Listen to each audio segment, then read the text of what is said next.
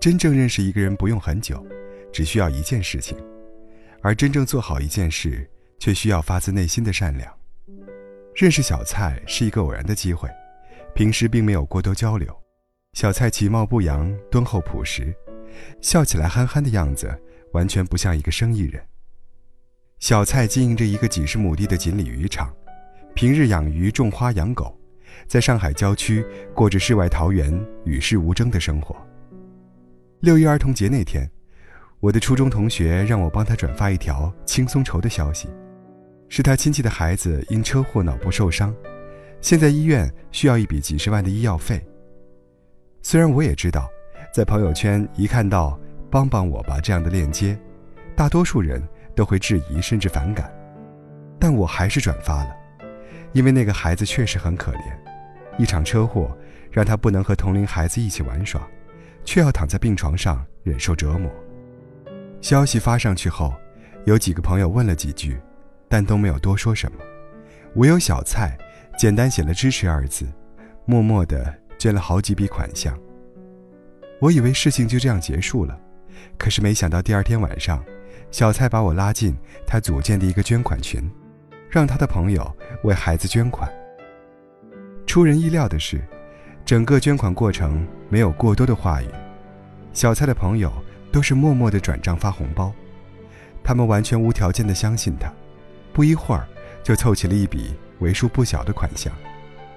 其中有位朋友颇为感慨地说：“像这样的捐款，小蔡已经不是第一次发起了，他的嫂子就是受益人之一。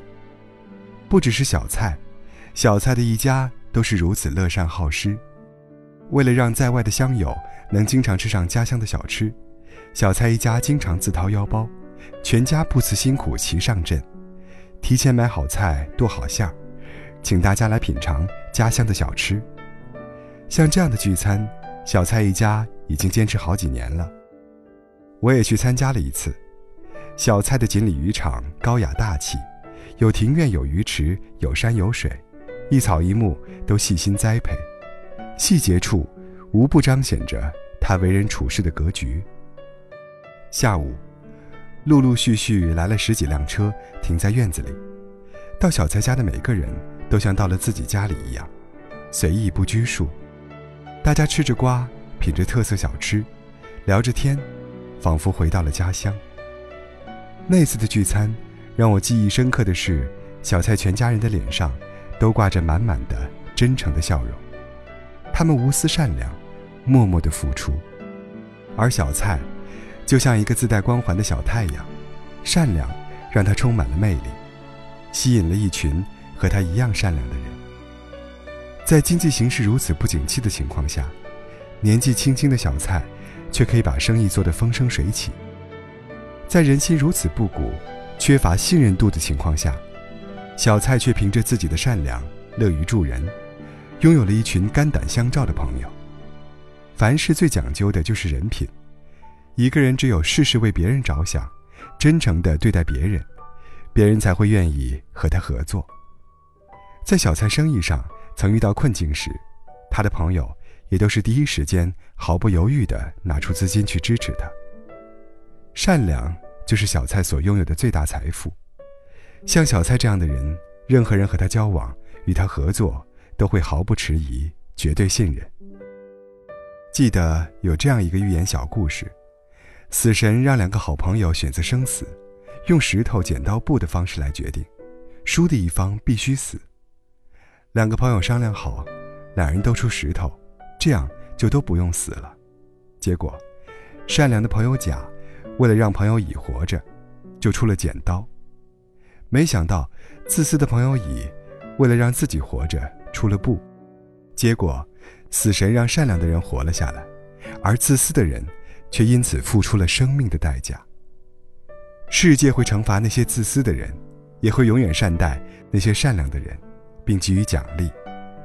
曾有个新闻，英国女大学生丢失了银行卡，身上也没有钱回家，是流浪汉 Robbie 掏出了全部身家三英镑，给他打车回家。事后，女大学生很感动。决定还给流浪汉一个家，她带着同学们一起为流浪汉筹集善款。这个活动获得了很多支持，共筹集了三万多英镑。流浪汉自己身处困境，却愿意伸出援手去帮助别人，也因为他的善念，让他的三英镑换来了三万多英镑。他从此有了家，也让更多的人看到了善其实是有善报的。帮助别人，从来不意味着失去，反而是获得更多。你帮助了别人，就会获得更多的友善。发生在美国的这个真实故事，相信很多人也都听说过。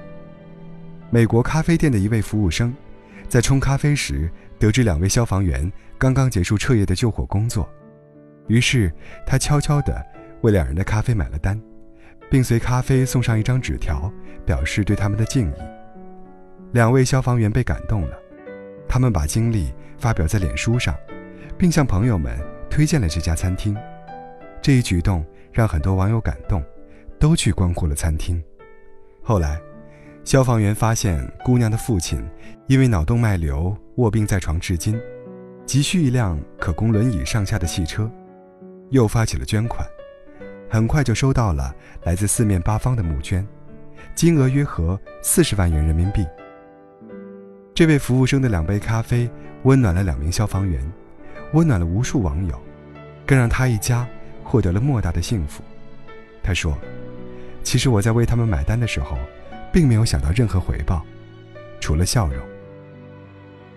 付出并不是意味着回报，很多人觉得，有时候付出就等于是东郭先生和狼，好心没好报，或者就像农夫和蛇，有可能会被反咬一口。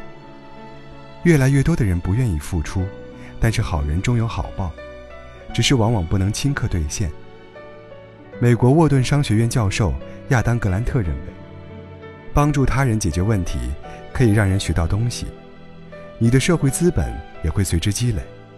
但是这些都不是能够即刻兑现的，但是却会在不经意的时候给你惊喜。关于英国首相丘吉尔和青霉素之父亚历山大·弗莱明的故事，也一直为人们所津津乐道。事情发生在19世纪末的苏格兰。一位叫弗莱明的贫穷农夫救起了一个掉进泥沼地里的男孩。男孩的父亲为了感谢农夫，资助了农夫的儿子，将他送入圣玛丽医学院。后来，农夫的儿子成为了英国著名的细菌学家，并发明了人类历史上的第一种抗生素——青霉素。而被救的小男孩就是成为英国首相的丘吉尔。二次大战期间，丘吉尔出访非洲时。不幸患了肺炎，生命垂危。紧急时刻，亚历山大·弗莱明从英国赶来，用自己发明的青霉素治好了丘吉尔的病。丘吉尔感谢弗莱明父子给了他两次生命。亚历山大·弗莱明说：“不用客气，第一次是我的父亲救了你，但这一次是你的父亲救了你。因为如果丘吉尔的父亲不资助弗莱明，他也不会成为著名的细菌学家，谁也不会想到。”一个农夫救起了一个素不相识的孩子，而孩子的父亲又资助了农夫的孩子。这样看上去并不起眼的小事，却会改变几个人的一生，甚至改变了历史。我们常说的“乐善好施，能服于人；上善若水，厚德载物”，指的就是这样的境界吧。世界正在偷偷奖励善良的人，你永远不会知道，你一个小小的善举。会给你带来怎样的好运？但是你发自内心的善良，却终会替你赢得全世界。